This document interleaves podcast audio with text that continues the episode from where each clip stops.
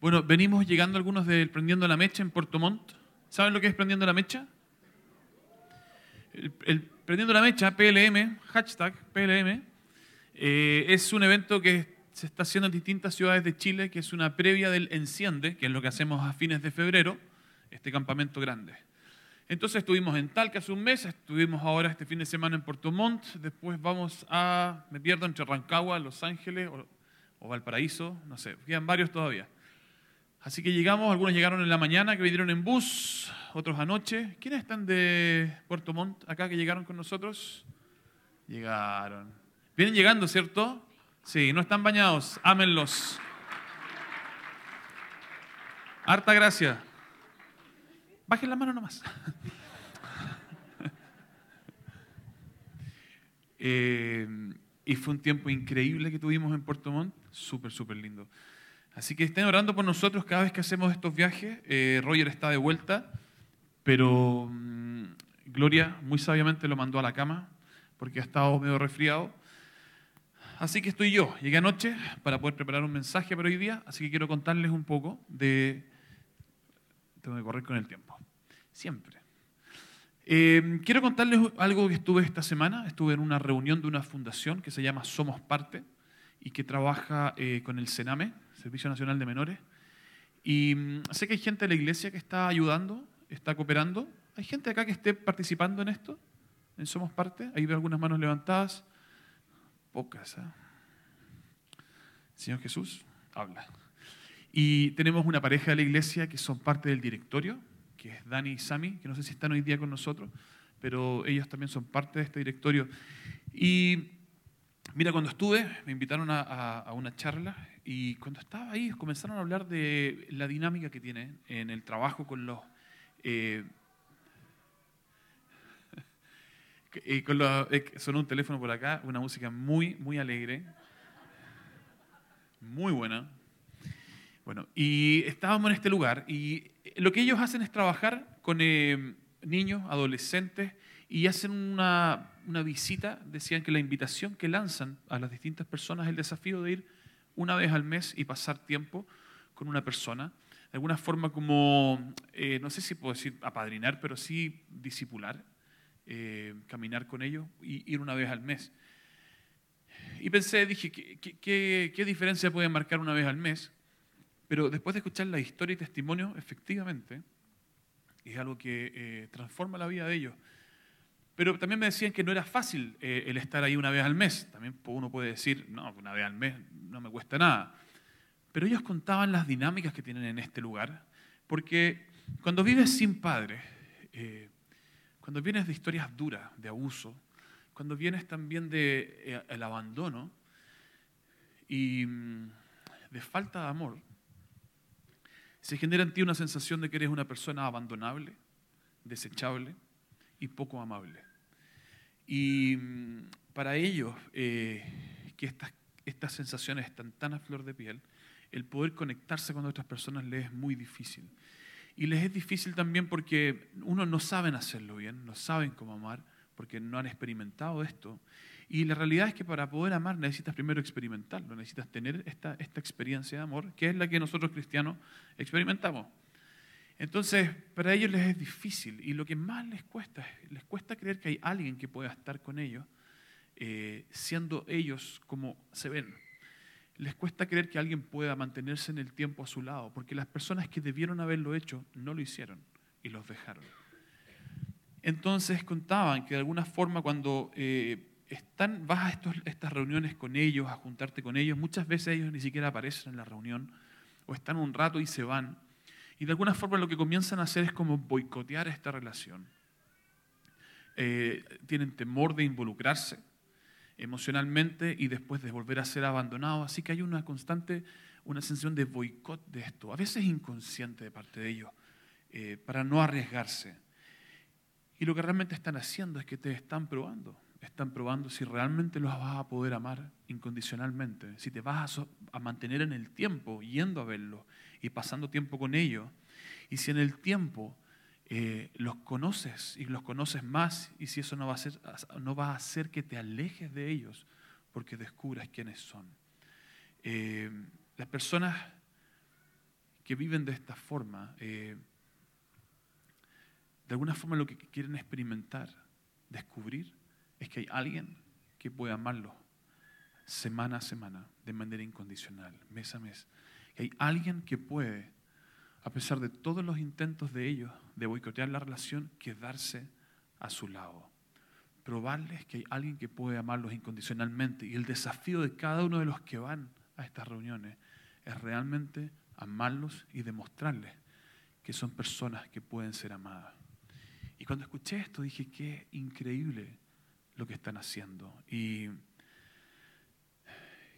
pero pensé también qué difícil debe ser para ellos creer que alguien puede amarlos de esa forma, cuando justo las personas que debieron haberlo hecho desde temprana edad no lo hicieron. Así que la información que está dentro de sus corazones, de sus cabezas, es que ellos no son amables y son desechables y abandonables. Y pensé, dije, qué, qué duro es si yo veo que mi relación con Dios me cuesta tanto creer que Dios me puede amar de manera incondicional. Porque es fácil como cristianos decir esto y predicar y tener un mensaje de que Dios nos ama incondicionalmente. Pero vale muy poco el mensaje de lo que decimos versus la experiencia de vida que tenemos con Él. Y doy un ejemplo porque no es donde quiero centrar el mensaje, pero si tú pecas y después de ese pecado tienes vergüenza y lo que haces es correr en dirección opuesta a Dios, la verdad es que no conoces entonces el amor incondicional del Padre. Si tú pecas, lo único que revelas con eso es que hay una necesidad profunda de Dios en tu vida que aún no ha sido satisfecha. Por lo tanto, correr en dirección opuesta a Dios es, justo lo que no tienes que hacer. Y es simplemente el no saber y no descubrir que Dios te ama de manera incondicional. Y que lo que más necesitas en ese minuto es correr a Él y decirle, papá, lo hice de nuevo, necesito más de ti en mi vida. Así que lo que podamos decir de la teología que creemos que creemos, muchas veces no tiene mucho, no es muy real comparado al estilo de vida que tenemos. ¿Ya? Así que como a nosotros nos cuesta creer el amor perfecto de Dios, imagínate cómo les cuesta a ellos creer en el amor de personas como nosotros. Y la verdad es esta, antes de que alguien crea en el amor de Dios, necesita creer en un discípulo que ame de esa manera. Nuestra tarea entonces es llevar ese amor. Y entonces, mientras estaba en esta charla, eh, una de las parejas comenzó a contar una historia una chica que fueron a visitar y que estuvieron durante un buen tiempo visitándola. Y dice que finalmente lograron entablar una relación y de alguna forma vencieron esta resistencia y lograron comenzar esta relación. Finalmente la chica creció y salió del hogar y por, algunos motivos de vida, de trabajo y todo, se quedó sin tener dónde vivir. Y esta pareja decidió invitarlos a su casa, a vivir con ellos. Y le consiguieron una capacitación para entrar en un centro de estética. Y dice que increíblemente para ella, cada día era tan difícil poder levantarse, era una lucha que se levantara y que fuera a este lugar. Y uno pensaría que es por sueño, por flojera, pero no es por eso. Es porque es, tan poco lo que cree en sí mismo, es tan poco lo que cree de sus capacidades, porque nunca ha escuchado que alguien le diga lo que ve en ella. Nunca han estado estas personas con un amor incondicional, desde tu niñez diciéndote que hay valor en ti y reconociendo lo que, lo que existe en ti, las cosas, tus atributos, lo bueno que hay en ti. Así que decían que cada mañana había que levantarla, animarla y desafiarla y decirle que realmente ella era capaz de hacer esto. Y el temor de ella de intentarlo y fracasar era tan grande que prefería no levantarse. Pero en momentos así, cuando tú no crees en ti, Necesitamos que haya alguien que crea en nosotros. Y este matrimonio había tomado esa responsabilidad de declarar sobre ella aquello que veían y que ella no podía ver. Decirle las cosas que nunca nadie le había dicho o reflejado. Lo que nunca nadie había reconocido en ella. Entonces este matrimonio quería hacerlo para animarla, desafiarla, levantarla. Y finalmente para ella fue increíble porque pasó el curso y le fue increíble y hoy día está trabajando en esto. Pero cuando escuchaba esto, que tiene todo que ver en realidad con que alguien haga por ella lo que ella no puede hacer, dije, ¿no le suena esto como la misión que tenemos cada cristiano en este mundo? El poder ir a este mundo y reconocer aquello que los otros no pueden reconocer. Declarar sobre otros aquello que no pueden ver, pero nosotros sí vemos. Aquello que Dios ve en ellos y que ellos mismos no logran ver. ¿Acaso no es nuestra misión ver estas cosas? ¿Qué dones necesitamos para esto? ¿Qué dones milagrosos y poderosos necesitamos para simplemente ir y amar de manera incondicional y estar y declarar sobre alguien el valor que hay sobre esa persona? El Sename tiene hoy día 10.000 niños institucionalizados. Y la misión de esta fundación es alcanzar estos 10.000 niños. Pero para ellos hoy día el objetivo entonces es ir a uno. Uno a uno. No es simplemente predicar una multitud. Es hacernos cargo de aquel uno que está a tu lado. Y eso es lo que amo esto. No lo masivo, sino el poder de tenernos en la persona que tenemos a nuestro lado y amar a ese uno, no a la masa, tal como lo hizo Jesús. Cuando en medio de una multitud que gritaba y clamaba y lo apretaba, había un ciego que gritaba, Hijo de David, ten misericordia de mí. Y cuando todos trataban de hacerlo callar, Jesús lo escuchó y se detuvo y lo mandó a llamar. Y este hombre que tenía una ceguera profunda de toda su vida y que había perdido toda esperanza, cuando escucha de Jesús dice, quizá esta es la opción. Y entonces al ir a Él y encontrarse con Jesús, recibe exactamente aquello que está esperando. La esperanza de recuperar la visión. Jesús está en el negocio de traer esperanza. Jesús está en esto de traer esperanza a cualquier persona que la ha perdido. Tal como lo hizo cuando una mañana decidió caminar y meterse en Samaria, un pueblo donde los judíos jamás se metían, donde había una tensión entre ellos y todos finalmente rodeaban Samaria para nunca entrar en ese lugar. Pero Jesús decidió ir esa mañana para encontrarse con una mujer que tenía un vacío tan profundo en su vida, una necesidad tan profunda de ser amada y aceptada, que había tenido seis hombres ya tratando de satisfacer esa necesidad en ese lugar. Y Jesús quiso ir esa mañana y detenerse con ella en este pozo, no habiendo nadie más para decirle que aquella necesidad profunda jamás sería satisfecha en el camino en el que estaba y que necesitaba encontrarse con este Padre que la ama profundamente. Jesús está deteniendo con el uno para impactar su vida. Y de esa forma, entonces comenzó a crecer su fama. Nuestro llamado es amar, pero es hacerlo con uno, con aquel que está a tu lado y no con la, no con la masa. Y puede ser el cename, que lo encuentro increíble y ojalá que como iglesia nos motivemos en hacer algo así. Pero la realidad es que todo este mundo necesita experimentar un amor así. Todo este mundo está absolutamente desesperanzado de creer que hay alguien que pueda amarlos de manera incondicional. Y lo más increíble es que este amor profundo ha sido depositado en cada uno de nosotros para llevarlo y amar a las personas de esta forma. Tú tienes a aquel que ama de esta forma. Y Él vive dentro de ti. Y lo único que quiere es amarte tan profundamente que tu corazón sea transformado. Para que en esa transformación comiences a amar como Él ama a otros. Él quiere llenarte de su amor. Y de esa forma que tu corazón sea transformado para amar a otros tal como Él lo haría. Tú no necesitas saber tus dones para esto. Tú no necesitas saber cuál es tu ministerio, tu propósito en la vida, en qué carrera vas a hacer.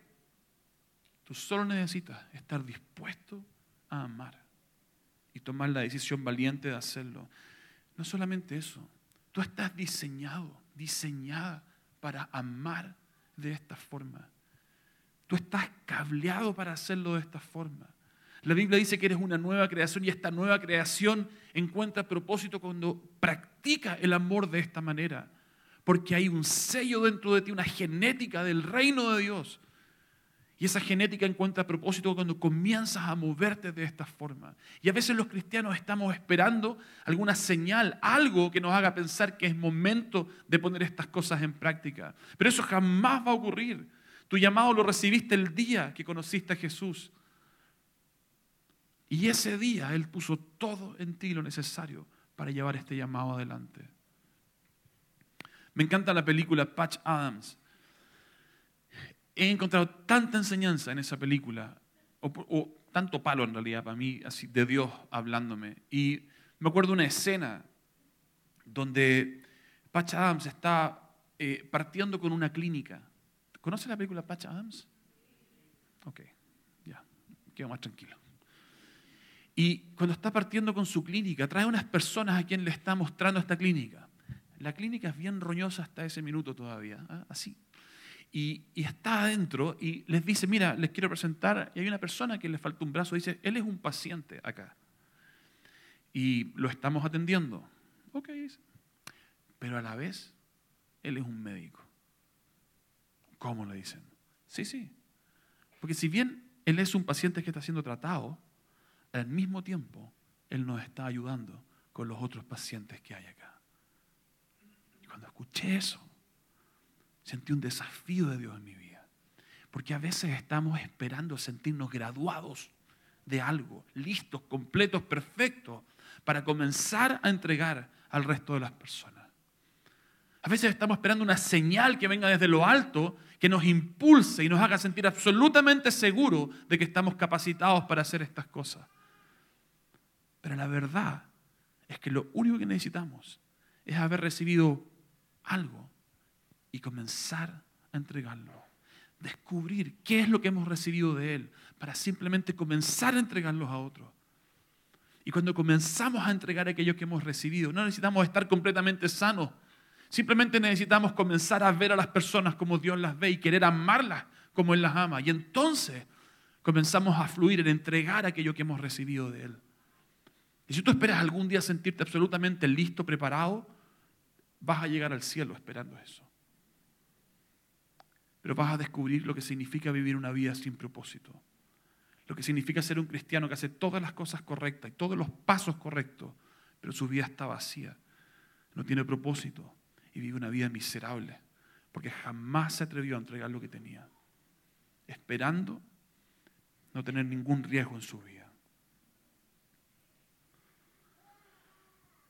Tú eres una nueva creación y Dios te ha creado para esto para amar, para dar. Solo que probablemente aún no lo sabes y necesitas descubrirlo. Mira, donde, donde hay falta de amor, hay desesperanza. Y tú portas esperanza donde quiera que vayas. Donde quiera que entras, tú llevas esperanza. Y tu tarea, tu misión de vida es llevar esa esperanza a otros. Así que cuando salí de esta reunión el día miércoles, salí bombardeado por una pregunta de parte de Dios. Tich, ¿dónde estás llevando esperanza? ¿Dónde estás llevando esperanza? Y todos los días he estado pensando esto. Digo, Señor, ¿dónde? ¿Dónde estoy llevando esperanza? ¿Dónde tengo que llevar? ¿Cuáles son los espacios donde puedo llevar esperanza? A veces pensamos que se trata de un ministerio porque somos tan cuadrados, tan de iglesia para las cosas. Y desordenemos nuestra cabeza. ¿Dónde estás haciendo vida? Porque donde estás haciendo vida, ese es el lugar para llevar esperanza. Todas las personas que tienes a tu alrededor necesitan encontrarse con esta esperanza de Dios.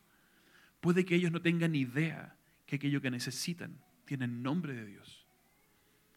Pero tú tienes que saberlo todos necesitan encontrarse con Él y llenarse de esta esperanza.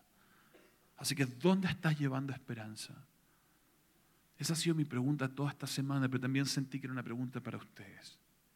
¿Dónde estás llevando esperanza? ¿Qué estás haciendo con aquello que Dios ha puesto en ti? Y no estoy pensando en dones, no estoy pensando en ministerio. No estoy pensando ni siquiera en la guitarra y en el canto increíble aquí de Vladi. No, estoy pensando, ¿dónde estás para llevar esperanza? ¿O eres de aquellos que simplemente consume esperanza?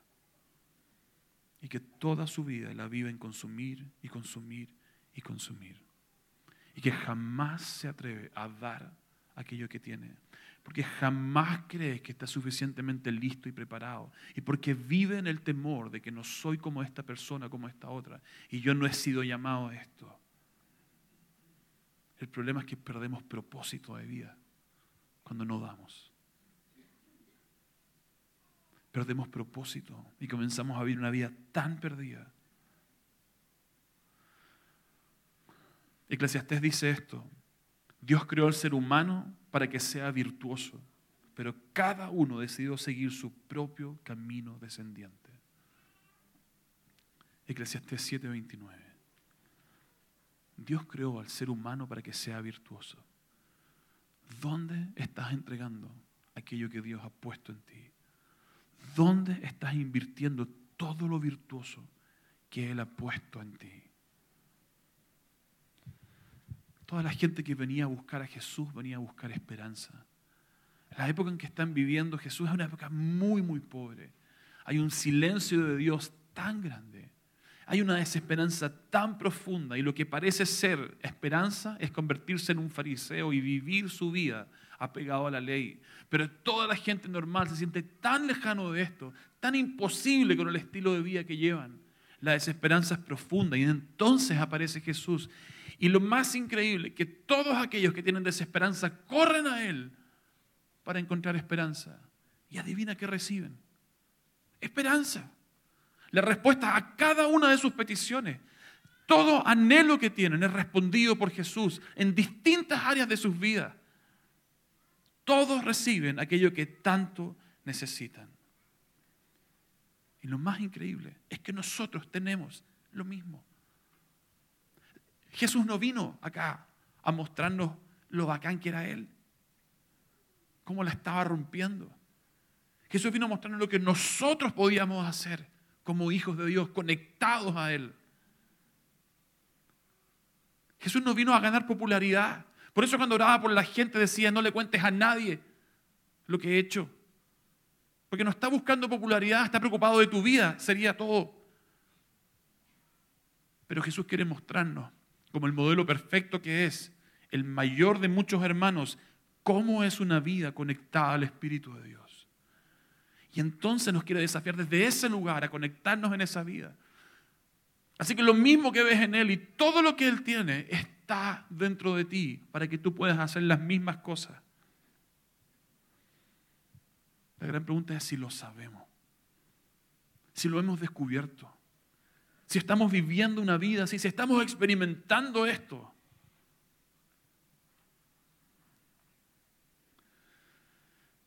Quiero llevarlos rápidamente por una serie de milagros que encontramos en los primeros capítulos de Marco. Así que síganme en esto para hacerlo rápido.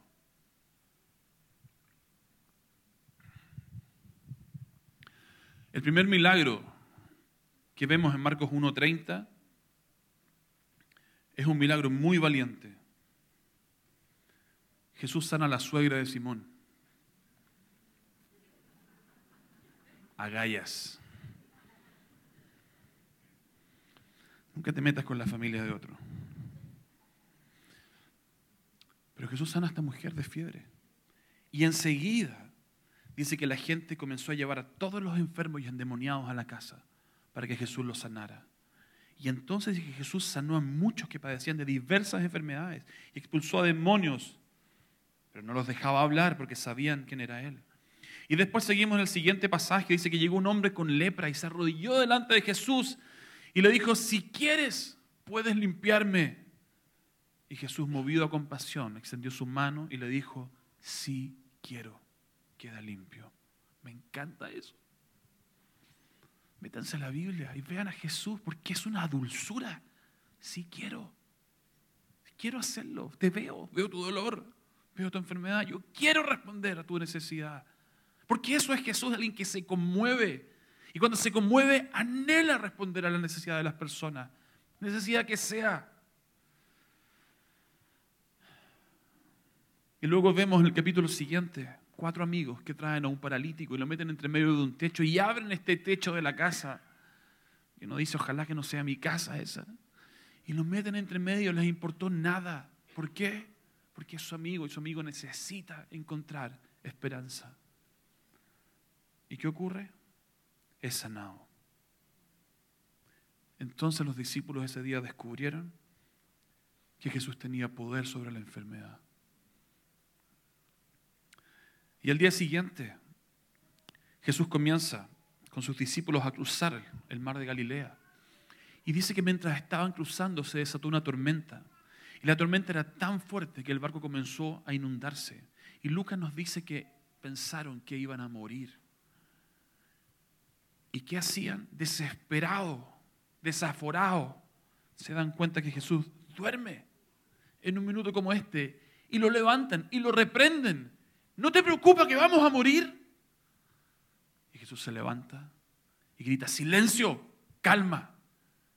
Y la tormenta se detiene. Y entonces los discípulos ahora descubren que Jesús no solo tiene poder sobre la enfermedad, sino también sobre la naturaleza y comienzan a explotar en sus cabezas. Y al llegar al otro lado del lago, aparece un endemoniado. Un endemoniado que tiene una fama. El endemoniado de Gadaria, el Gadareno.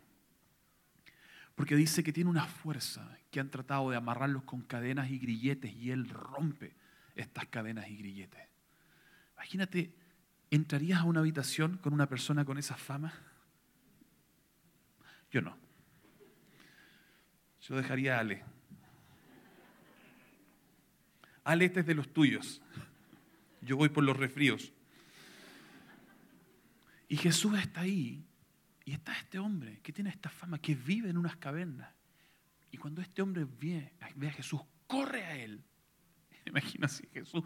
Jesús estaba así y los discípulos así. Y cuando llega, se postra delante de Jesús y le dice, ¿por qué te entrometes Jesús, Hijo del Altísimo? Te ruego por Dios que no me atormentes. Encuentro tan patudo a estos demonios porque están ocupando a Dios. Oye, si ustedes no son de este bando, son del otro, te ruego por Dios que no nos atormente. Varsa a morir. Entonces Jesús le dice, ¿cómo te llamas? Y no sé si se acuerdan la historia, tengo que hacerla corta, pero es legión, son muchos. Y esta legión le pide que por favor le permita meterse en una manga de cerdos, atados de cerdos que hay ahí, se meten por un precipicio para abajo, mueren todos, el desastre gigantesco, la sangre, parece como una película Mel Gibson, así, de las buenas. Así que está esta escena y los discípulos ven esto y al terminar ese día, descubren entonces que Jesús también tiene poder sobre las huestes espirituales. Así que la cabeza de ella está así. Está, explotando. No, están entendiendo nada. vayan a su teléfono y ven el emoji del que le explota la cabeza. Porque así tengo el, el emoji aquí. Porque las puede hacer todas. Un super saiyajin y entonces, versículo siguiente, Jesús vuelve del lago, al otro lado nuevamente, y se encuentra con un hombre importante de la sinagoga llamado Jairo. Y Jairo le cuenta que tiene su hija que está enferma. Y en un minuto le dicen, sabes que no molestes más al maestro porque tu hija murió. Y Jesús le dice, Jairo, tranquilo, no ha muerto, solo duerme, relájate. Y comienzan a burlarse de Jesús. Pero cuando Jesús llega a la casa, ¿qué hace? Ora por ella y le dice Talita Kumi, que significa niña, a ti te digo, levántate. Y la niña se levantó. Y los discípulos ese día descubrieron que Jesús además tenía poder sobre la muerte. Mientras Jesús va a la casa de Jairo, aparece una mujer. Esta mujer toca el manto de Jesús y es completamente sanada. Tiene una enfermedad que trae hace 12 años, una enfermedad de flujo de sangre. Y 12 años había estado con esta enfermedad y había perdido todo su dinero en esto. Si ustedes escuchan nuestro podcast, sabrían esta historia. El que tiene oídos para oír, que oiga, digo yo. Y entonces, cuando Jesús siente que poder sale de él, se detiene y se da vuelta y dice, alguien me tocó. Y los discípulos le dicen, ay Jesús, está lleno de gente, hombre, todos te están apretando. No, le dice, salió poder de mí. Jesús sabe que esta mujer fue sanada y podría haberse quedado simplemente en ese lugar. Fue sanada, perfecto, sigamos nuestro camino. Pero Jesús es muy profundo, porque Jesús sabe la historia de esta mujer y sabe que una mujer con flujo de sangre en ese tiempo y en la cultura judía, su condición le hacía ritualmente impura. Y por lo mismo, mientras estuviera con este problema, ella iba a estar fuera de su pueblo, fuera de su ciudad, sin poder tocar a nadie, sin que nadie la tocara, porque todo lo que ella tocara iba a ser tomado como algo contaminado. Así que llevaba 12 años viviendo de esta forma, alejado de su gente. Y Jesús, que no solamente está preocupado de la sanidad física de ella, decide detenerla y decide llamar. Entonces la mujer viene temblorosa, eso, y temerosa, porque para poder llegar a donde está Jesús ha tocado a cientos de personas que probablemente las contaminó. Entonces llega a ese lugar y se arroja a los pies de Jesús con temor y temblor y comienza a contarle lo que ha pasado. Y Jesús la levanta para que todos vean que ella ha sido sanada. Para que no solamente haya una sanidad física, sino también una restitución social. Y para que todo el pueblo sepa que ella ya puede volver y ser parte de su comunidad. Jesús la está rompiendo y sus discípulos descubren ese día que no solamente Jesús está preocupado de la enfermedad, que no solamente levantan muertos, que no solamente vence las huestes, espirituales, que no solamente tiene poder sobre la naturaleza, sino que además está interesado en tu corazón y quiere llegar a ese lugar también y restaurarte socialmente. Y no hay nada que no le interese a Él de tu vida. Y los discípulos ya no pueden más en su cabeza de conocer a este Jesús, porque cada vez que piensan que ya se están acostumbrando y le están leyendo la mano, Jesús sale con algo nuevo y les vuela la cabeza. Es pesado Jesús a veces. Pero ahora Jesús decía hacer un giro brusco en lo que está haciendo. Porque hasta ese minuto todo lo ha hecho Él. Él ha orado, Él ha sanado, Él ha hecho absolutamente todo. Pero dice, este es el tiempo de que ahora ustedes salgan a la cancha y ustedes descubran de qué están hechos y qué significa caminar con el Hijo de Dios y qué significa caminar con la autoridad que yo les doy. Entonces en Marcos 6:6 dice que reunió a los doce y comenzó a enviarlos de dos en dos, dándole autoridad sobre los espíritus malignos. Y los doce salieron y exhortaban a la gente a que se arrepintiera. Y también expulsaban a muchos demonios y sanaban a muchos enfermos. Así que un par de versículos más adelante, en el 30, dice que volvieron, pero fascinados, embalados, a contarles las historias de Jesús de todo lo que habían hecho. Y vienen con esta idea de que parece que es verdad, que no solamente tú puedes hacer estas cosas, sino nosotros también. Parece que es verdad que cuando nos dijiste que haríamos las mismas señales que tú y aún mayores, es verdad que podemos caminar y hacer lo que tú haces. Así que comienza una revolución en sus cabezas. Porque Jesús ahora comienza el cambio de no solamente modelar lo que Él hace, sino ahora empoderar a los suyos para hacer las mismas cosas. Y entonces, cansados, dice, de todo esto, de que han estado ministrando por días, Jesús les dice, apartémonos. Y toman una barca le dicen, vámonos a un lugar para que puedan descansar. Jesús preocupado a sus discípulos, les dice, quiero que descansen y dice el versículo, porque ni siquiera tenían tiempo para comer, producto de todo lo que estaban haciendo. Pero al llegar a tierra, hay una multitud de personas esperándolo. Dice la Biblia que la gente los reconoció. Esta bella no dice que solo reconoció a Jesús, sino que los reconoció a todos ellos, porque todos habían estado ministrando. Y entonces Jesús, al ver la multitud, nuevamente dice, tuvo compasión de ellos, porque los vio como ovejas sin pastor. Y comenzó a enseñarles, y comenzó a orar, y oró por todos los enfermos que había en ese lugar. ¿Saben cuánta gente había en ese lugar? La Biblia habla de cinco mil hombres, porque solamente se contabilizaban los hombres.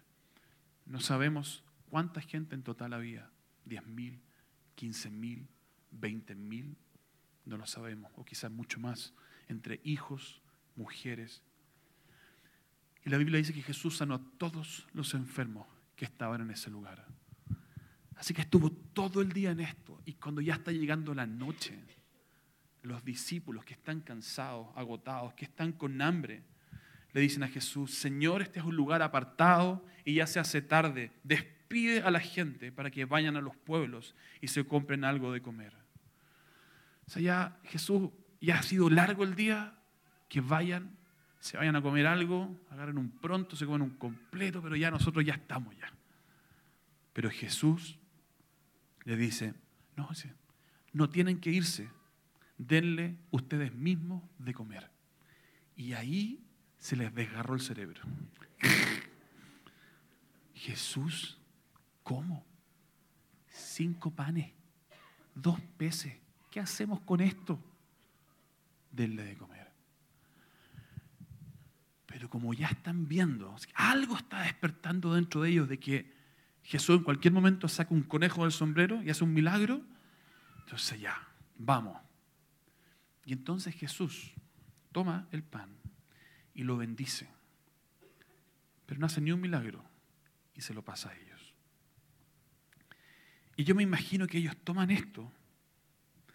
Imagínense la cantidad de gente que hay. Dice que los hizo sentarse sobre la hierba en grupos de 50 y de 100. O sea, hay caleta de gente. Cinco panes, dos peces. Es como media espina por nuca, es una cosa, pero...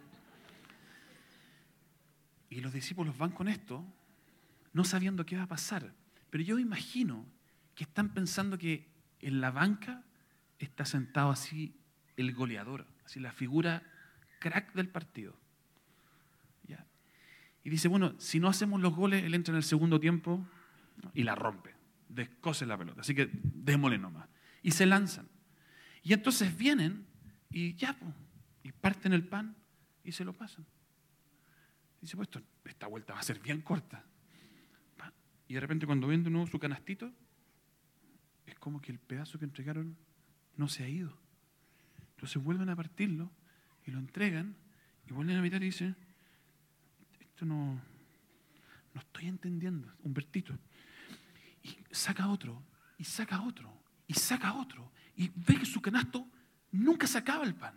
Es como que entrega, imagino que entregaban así como para que, para ver el milagro, porque me lo estoy perdiendo. Y no logran entender qué está pasando. El desgarro ya es fatal. La hemorragia en la cabeza ya está, no saben qué hacer, los ojos dan vuelta. ¿Qué está pasando? en su cabeza es como, Señor, o sea, tú tienes poder para el alma, para la enfermedad, para la naturaleza, para tantas cosas. Te preocupas del corazón, pero satisfacer el estómago. O sea, eso no tiene nada espiritual. Y aquí estamos haciendo un milagro de esto. Y tú estás preocupado incluso de satisfacer el hambre de las personas. Si esto debiera ser espiritual, si debieran ayunar estos gallos. Esto es espiritual. Pero Jesús les quiere mostrar que no hay nada que no le interese de nosotros. No hay ningún área de nuestra vida que le sea indiferente. No hay ningún espacio falto de esperanza donde Él no quiera venir y responder con esperanza a nuestra vida. No hay nada que le sea ajeno e indiferente en nosotros. No hay nada en este mundo, no hay persona que no pueda conmover el corazón de Jesús para ir y entregar esperanza donde no la hay. Es que su corazón es así. Y por eso la Biblia dice que tantas veces que es conmovido y que mientras va a hacer algo se detiene porque acá hay una necesidad y siente su corazón como se aprieta. Y dice la Biblia que la palabra es que se le remueven las entrañas. Cada vez que leas la palabra que fue conmovido, no fue como que dijo, voy a hacer algo lindo. Tuvo un dolor en su estómago, se le revolvieron las entrañas de la compasión que tuvo por esta persona y entonces no pudo seguir hacia donde iba, porque necesitaba entregar esperanza en ese lugar. Y aquello ha sido depositado en cada uno de nosotros. Pero a veces duerme. Y necesitamos a veces que Jesús venga y nos diga, Talita Kumi, levántate, levántate, despierta, actívate. Y aquí voy a terminar. Si fuera Roger me quedarían tres, aquí voy a terminar. Y entonces, cuando ya terminó esto de la comilona, Jesús le dice a sus discípulos, ¿saben qué? Súbanse a la barca y crucen al otro lado. Llevamos tres días en que vamos ida y vuelta. Los pobres ya tienen los brazos molidos. Y Jesús le dice ahora, ¿sabes qué? Vayan de vuelta. Y tú, Jesús, yo me voy a quedar acá y yo voy a despedir a la multitud. Ustedes váyanse porque están cansados. Así que finalmente se van los discípulos. Jesús se queda. Jesús despide a la multitud y se va arriba de un cerro a orar. Y dice la Biblia que cuando ya estaba a punto de amanecer, los discípulos llevaban horas en la mitad del lago con el viento en contra, tratando de nadar y estaban fatigados, agotados, las olas se estaban levantando. Y Jesús dice que los vio. Y entonces tuvo compasión de ellos y decidió ir a ayudarlos. Así que Jesús llegó, pero llegó caminando sobre el agua. Emoji explosión emoji crucen los ojos. No entienden nada. Esto es un fantasma. Y Jesús les dice, calma, soy yo, no tengan miedo. Y entonces los discípulos se acuerdan que hace solo dos días los liberó de una tormenta, también en una barca. Y entonces dicen, ok, estamos salvos. Pero Jesús no quiere simplemente ahora mostrar su poder. Jesús está hace 24, 48 horas queriendo mostrarles lo que hay en ellos.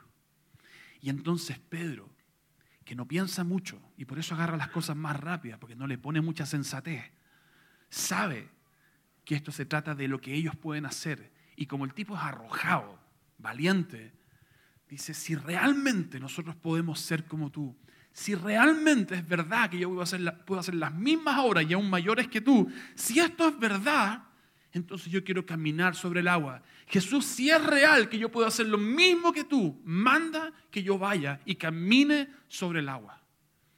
Y me imagino a Jesús con una sonrisa debajo de su barba, barba que tenemos los cristianos. Dice, ven. Y Pedro sale de la barca y comienza a caminar y por unos segundos se da cuenta que es verdad él realmente puede ser como su maestro. Y ahí está, caminando sobre el agua. Pero entonces la historia dice que Pedro despegó la mirada de Jesús y comenzó a verla sola.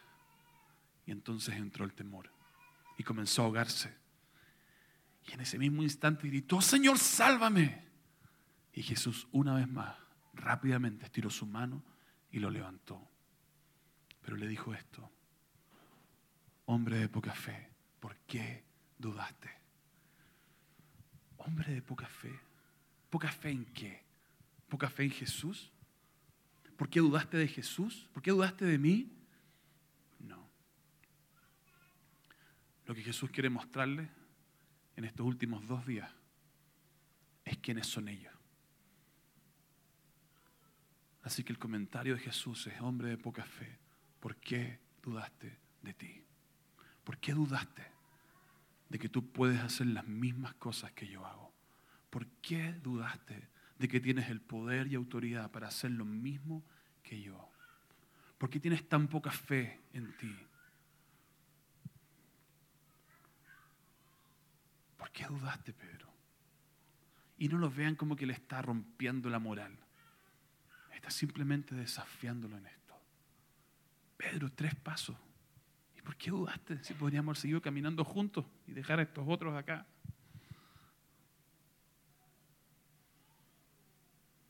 Jesús vino a contarnos quién era Él. pero para decirnos entonces quién éramos nosotros, los hermanos de este hermano mayor. ¿Y qué significaba vivir una vida conectada a Él? ¿Qué significaba vivir una vida conectada al Espíritu Santo? ¿Qué significa que Él se fuera? ¿Qué significaba que Él dijera es mejor que yo me vaya porque vendrá otro consolador a tu vida y este será mejor consolador para ti, el Espíritu Santo, porque Él vendrá y entrará dentro de ti y nunca más saldrá de ese lugar y caminarás con mi presencia donde quiera que vayas. Y Él desbloqueará todo dentro de ti, todo su espíritu y el reino de Dios estará dentro de ti, listo para hacer las mismas cosas que yo hago y aún mayores. Jesús vino a contarnos esta historia para empoderarnos y para desafiarnos. Pero en el transcurso de los años nos hemos olvidado de eso y hemos pensado que aquellas tareas solamente están para algunas personas muy espirituales. Pero Jesús vino a contarnos esto, que donde quiera que hubiera esperanza, Él tenía poder para responder a esa esperanza. Como se manifestara esa desesperanza en un corazón afligido, en una persona sorda, ciega, enferma, en alguien que estuviera endemoniado e incluso en alguien que estuviera muerto. Pero nos vino a decir que aquello estaba sobre cada uno de nosotros también. Y que si caminábamos en esta dirección y dejábamos de dudar de quién éramos, el reino de Dios se manifestaría. Y entonces la tierra conocería que hay un Dios real, verdadero, poderoso que ha dejado un ejército en este mundo para impactar y transformar todo el lugar por el cual pasemos. Tú tienes esa esperanza dentro de ti. Y la pregunta es, ¿qué estás haciendo con esa esperanza? ¿Dónde la estás llevando? No esperes sentirte listo, aprobado. No esperes sentirte graduado de algo para comenzar a entregar aquello que ha sido depositado. Porque mientras más practiques, más vas a descubrir quién eres y qué ha sido depositado dentro de ti.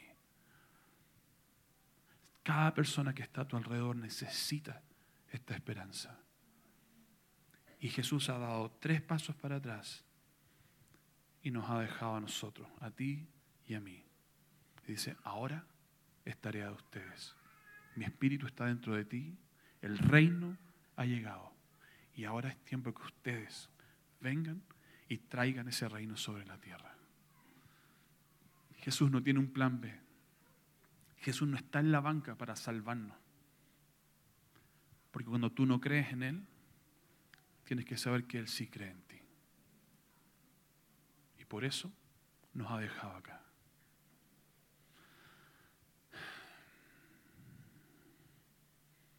Así que iglesia, ¿dónde estás llevando esperanza? ¿O solo estás consumiendo esperanza? Porque si solo consumes, es como llenarte de maná. Y ese maná que se guarda, dice la Biblia, que se pudre. Y entonces contamina todo. Estás diseñado para amar para impactar, para transformar, para llevar este poder y esta esperanza donde quiera que vayas. Necesitas activarte en esto. Necesitas caminar en esta dirección. Estamos en la hora. Pónganse de pie, vamos a orar.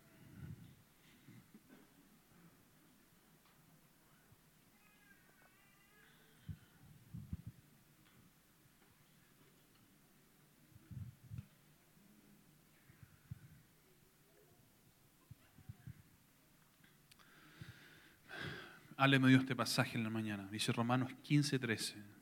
Que el Dios de la esperanza los llene de todo gozo y paz en la fe, para que rebosen de esperanza por el poder del Espíritu Santo. Mm.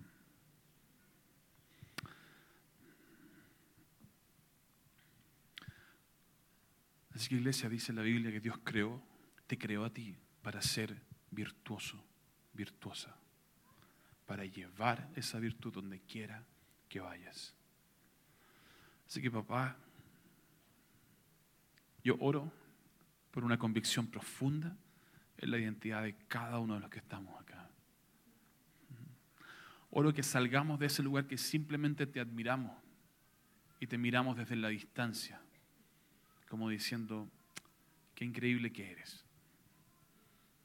Oro que salgamos de ese lugar de mentira, de pensar que viniste simplemente para que descubriéramos lo poderoso que tú eras y no entender que tú viniste a demostrarnos el poder que tú depositabas en cada uno de nosotros. Oro que se despierte una inquietud tan profunda en nosotros y una sensibilidad tan profunda que al ver desesperanza, nuestro corazón no pueda contenerse de querer responder a esa necesidad, a esa desesperanza. Oro que nos aburramos de vivir una vida que simplemente consume. Y pido que sea el tiempo de salir y llevar esta esperanza hacia afuera y encontrar cómo hay propósito en esto. Mm. Así que papá, yo oro que escribas en los corazones de cada uno de los que están acá el desafío de llevarte donde quiera que van. En el nombre de Jesús. Amén. Amén. Iglesia.